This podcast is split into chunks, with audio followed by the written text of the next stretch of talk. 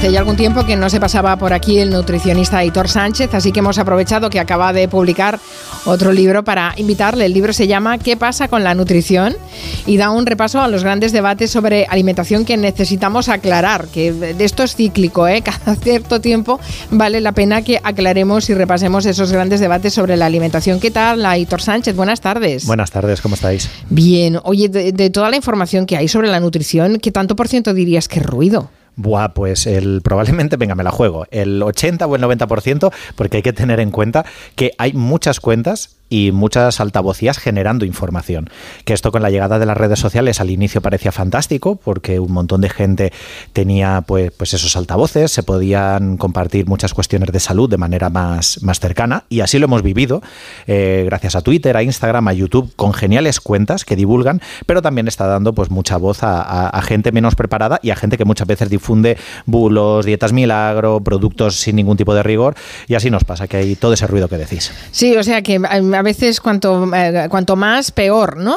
que no, no, no tiene que ver la cantidad con la, con la calidad. Bueno, en el libro te centras en los principales debates sobre nutrición en los últimos tiempos.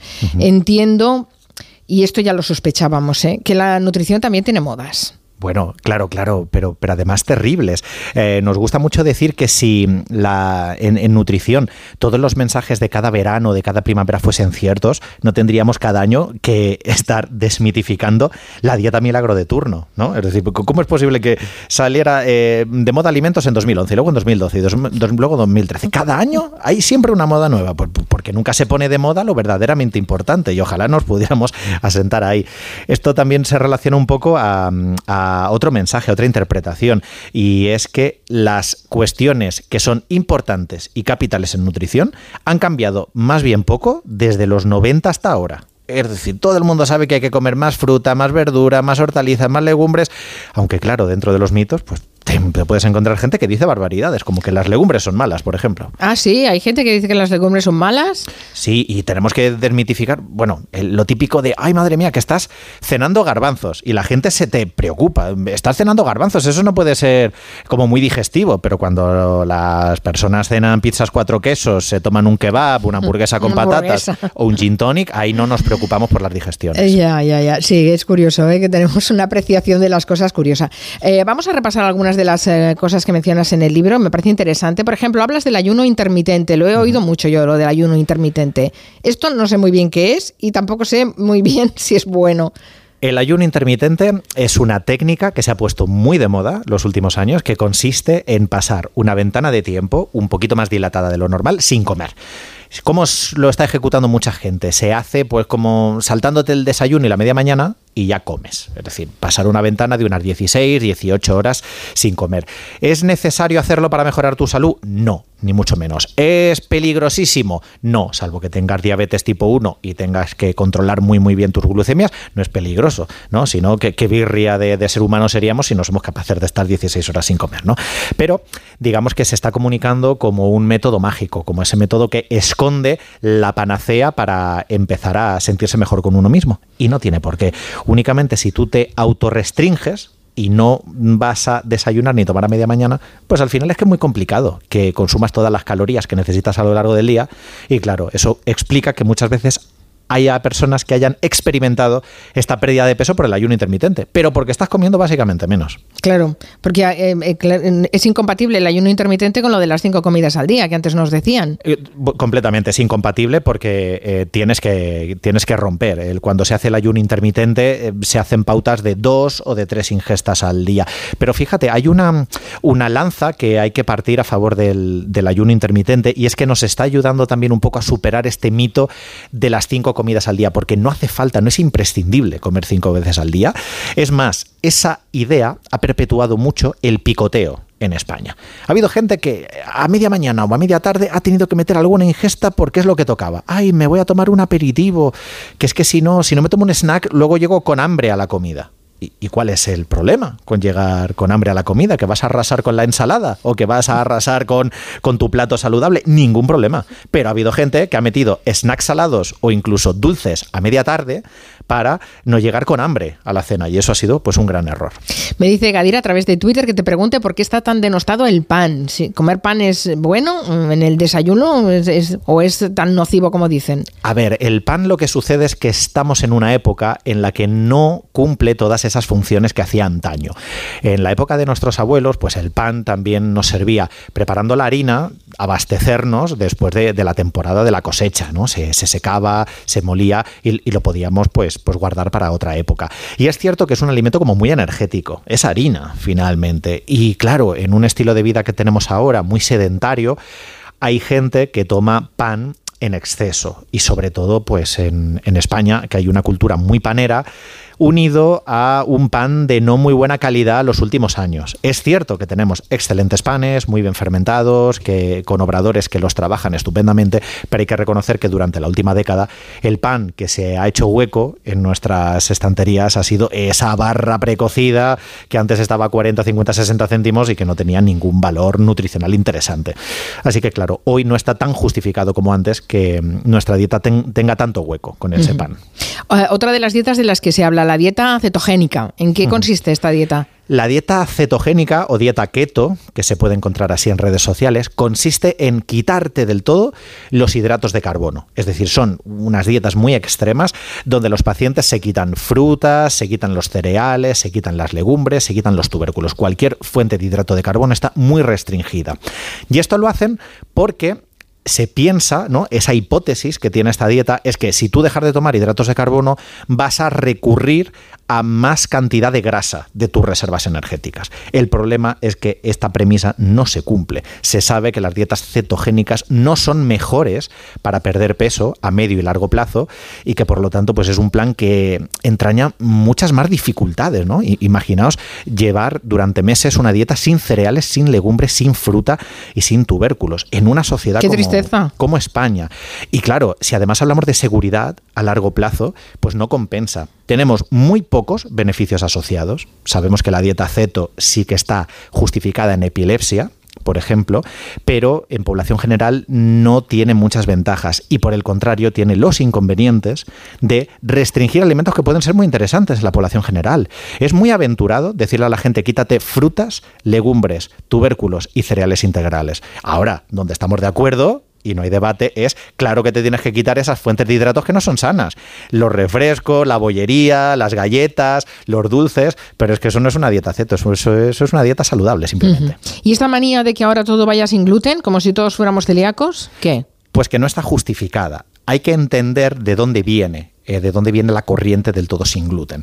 Antes parecía que las únicas personas que tenían que comer una dieta exenta de gluten eran las personas con celiaquía. Pero en la última década hemos avanzado mucho y sabemos que en algunas condiciones digestivas también prescribimos en consulta una dieta que puede estar exenta de gluten y también hay parte de la población que tiene una condición que se llama sensibilidad al gluten no celíaca. Es decir, que te sienta mal el gluten a pesar de que no tienes el diagnóstico de celiaquía confirmado. Mm. Pero esto puede ser el, del orden de un 12, de un 15% de la población.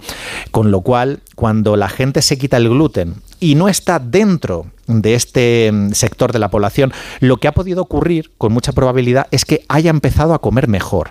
¿A qué me refiero? Que la gente no se quita el gluten, la gente se quita la bollería, se quita los churros, se quita los dulces, se quita las galletas. Claro, a lo mejor lo que te sentaba mal era la bollería industrial, pero no el pan 100% integral. Ya, el tema del dulce, este tema es que es eh, terrible. Eh, lo tenemos bastante estigmatizado, el azúcar, y pero aún así consumimos muchísimo. Sí, tomamos mucho azúcar. Es cierto que durante los últimos cinco años nos hemos sensibilizado mucho con el consumo abusivo que tenemos de azúcar en nuestra sociedad, pero luego también hemos desviado un poco la atención de, lo verdaderamente importante, que, que no es solo el azúcar de los alimentos. Hay muchos productos sin azúcar que son malsanos. Hay mucha bollería sin azúcar, hay muchos refrescos sin azúcar hay también productos que son extremadamente palatables, que están muy ricos a pesar de no tener eh, azúcar, ¿no? Tú te puedes tomar un, plato de, huevos fritos con chorizo y de patatas fritas y no estás ingiriendo nada de azúcar y no tienes por qué seguir una alimentación saludable.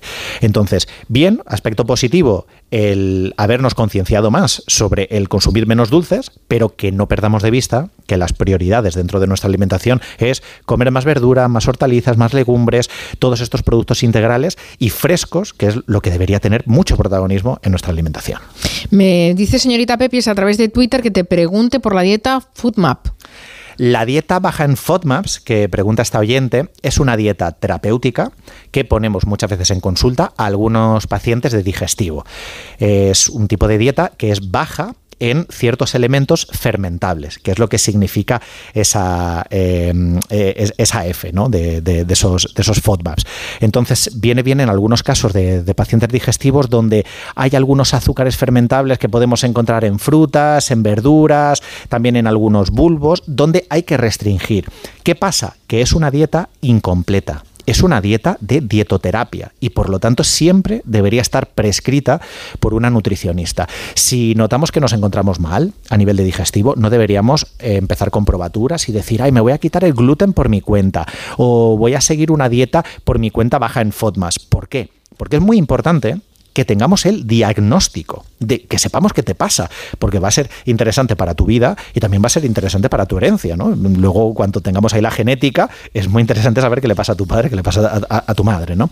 Entonces, eh, digamos que estas probaturas de dietoterapia, por favor, siempre bajo un profesional de medicina, de digestivo y de obviamente de dietista nutricionista. Dices en el libro, Aitor Sánchez, eh, ¿qué pasa con la nutrición? Es el título del libro, que los ultraprocesados son la epidemia del siglo XXI. Pues cada vez comemos más, claro, evidentemente, por, por tiempo y por todo.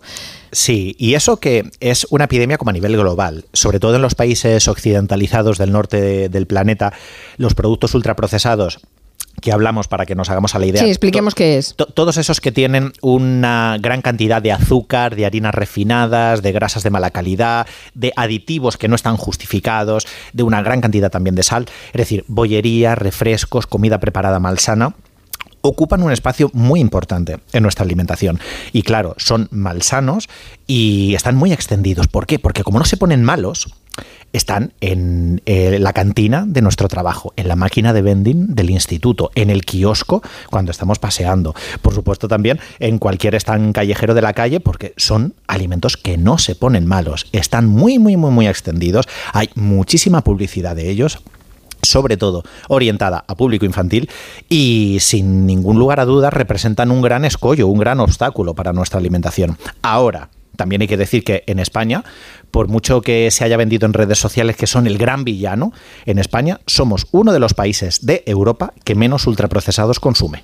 Aquí somos más de ese menú de poca calidad, menú superfluo, mucha pasta, mucho macarrón con tomate, muchos huevos con patatas, mucho filete con patata, que nos creemos que estamos comiendo sano, porque sea simplemente la comida casera, pero claro, es que a veces las verduras ni las vemos en el plato. Bueno, a ver, también tenemos un problema con los precios de la alimentación y la cesta de la, de la compra. Claro, no sé cómo podemos comer de forma saludable y llegar a fin de mes, porque las frutas y verduras están a unos precios importantes. Han subido mucho las frutas y verduras por las dos crisis tanto por la invasión de Ucrania como por la inflación, pero es cierto que en términos relativos no han sido los alimentos que más han, subido. Eh, es cierto que es como muy notorio porque también los compramos por kilo y eso hace más pupa que cuando se compra una palmera de chocolate por unidad en el, en el supermercado o cuando alguien nos, se pide una caña o se pide un, cubata. Es, se percibe mucho más con las frutas y las verduras. Pero la buena noticia que tenemos es que una alimentación saludable es completamente compatible con una alimentación barata, una alimentación económica. Es cierto que hay mucho mito y tenemos a veces en la cabeza de que comer sano es como exótico, que tienes que recurrir al salmón ahumado, a los aguacates, a las bayas de Goya, al arroz salvaje o a la quinoa. Y a la quinoa, sí. Y no es así, es que comer sano puede ser unos garbanzos con espinacas y luego unas lentejas jardinera y luego te puedes hacer un puré de calabacín. Bueno, luego no, otro, otro, día. Claro, claro, luego no. no, no. Claro, si ya vamos por el cuarto plato. problema. Pero que, nos sale de carrerilla muchas veces el menú semanal, que, mm. sé que es uno de, los problemas eh, que paraliza a las, a las familias en nuestro contexto de es que ¿Qué comemos? ¿Qué cenamos? Claro, ¿qué me preparo? Pues preocúpate de que siempre haya una ración de verduras y preocúpate porque haya proteína de calidad. Que hay muchas familias que están acortando el presupuesto yéndose a malas versiones. Me explico. Hay gente que quiere ahorrar y en lugar de comprar carne fresca, se va a las salchichas. Hay gente que en lugar de comprar pescado fresco, se va a, por ejemplo, las varitas de merluza o a una croqueta de pescado. ¿Qué sería preferible? Si queremos ahorrar en la proteína, porque la carne y el pescado son muy caros, tiene sentido centrarnos más en los huevos y en las legumbres, que eso sí que son imbatibles en precio, que unos garbanzos, unas lentejas, unas alubias, eso es muy, muy, muy barato y muy nutritivo. Mm. Eh, me pregunta Antonio, ¿qué opinas de los probióticos? Bueno, que los probióticos es un discurso que ahora está muy de moda, pero están un poco sobrevalorados. Claro que son saludables los alimentos probióticos, son estos alimentos fermentados que tienen eh, bacterias vivas. Eh, hablamos de, por ejemplo, de, un yogur enriquecido con probióticos, es como de, los más típicos, o a veces no los encontramos en, propios nutracéuticos o, como suplementos, ¿no? que van las bacterias vivas. Que lo que sucede, que si queremos cuidar nuestra microbiota intestinal, tiene mucho más sentido. En lugar de eh, tratarlo a pastillazo de microbiota, lo que tenemos que hacer es comer saludable, comer más cantidad de verduras, de legumbres, ¿no? de, de, también cereales integrales que planten la buena base en el intestino, de una buena fibra, para que crezcan las cepas de bacterias que son las más deseables. No podemos corregir una dieta a base de bollería industrial, de patatas fritas y de productos rebozados con probióticos. No lo vamos a conseguir. Por eso es importante que haya una alimentación saludable y en todo caso nos podemos plantear el probiótico si tenemos un caso de diarrea aguda, si tenemos un paciente que acaba de salir de tomar antibióticos y, queremos repoblar su intestino de una microbiota y bacterias sanas, pero no para población general ahí no está justificado. Pregunta Mar, ¿dónde se puede hacer un examen para saber cómo va nuestra microbiota intestinal? Vale, yo lo que le diría a Mar es que no hace falta que te hagas ningún examen para saber cómo va tu microbiota, Mar. Si tú tienes un problema digestivo, deberías ir al médico de digestivo para que vea qué está sucediendo, sobre todo si lo sospechas. Pero si no tienes ningún indicio, el hecho de que te hayan vendido ahora, como que hay que saber cómo, cómo, está nuestra microbiota, o que tienes que saber si vas a ser intolerante o no a un test de 200 alimentos, todo eso son test innecesarios con muy bajo rigor científico y que en realidad son unos sacacuartos. Entonces, lo que tenemos que hacer es centrar nuestra alimentación que sea saludable y si sospechamos de un problema digestivo o de un problema metabólico o de salud, se lo decimos a nuestro médico y en todo caso, que como desgraciadamente en España no tenemos todavía suficiente presencia de dietistas nutricionistas en sanidad pública, en todo caso, en lugar de contratar uno de esos test, contratas el asesoramiento de una dietista nutricionista que te ayude en ese camino. los veganos, eh, la dieta vegana, no sé si, es la dieta con más enemigos que hay en el mundo. Sí, probablemente lo sea. Aquí nos faltarían estadísticas, una encuesta de ¿es la dieta vegana la que tiene más enemigos del mundo?